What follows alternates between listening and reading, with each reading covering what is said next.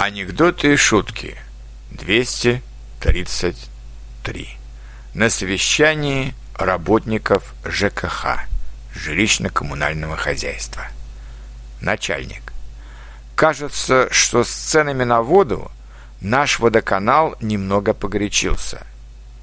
Представитель водоканала. С чего вы это взяли? Начальник.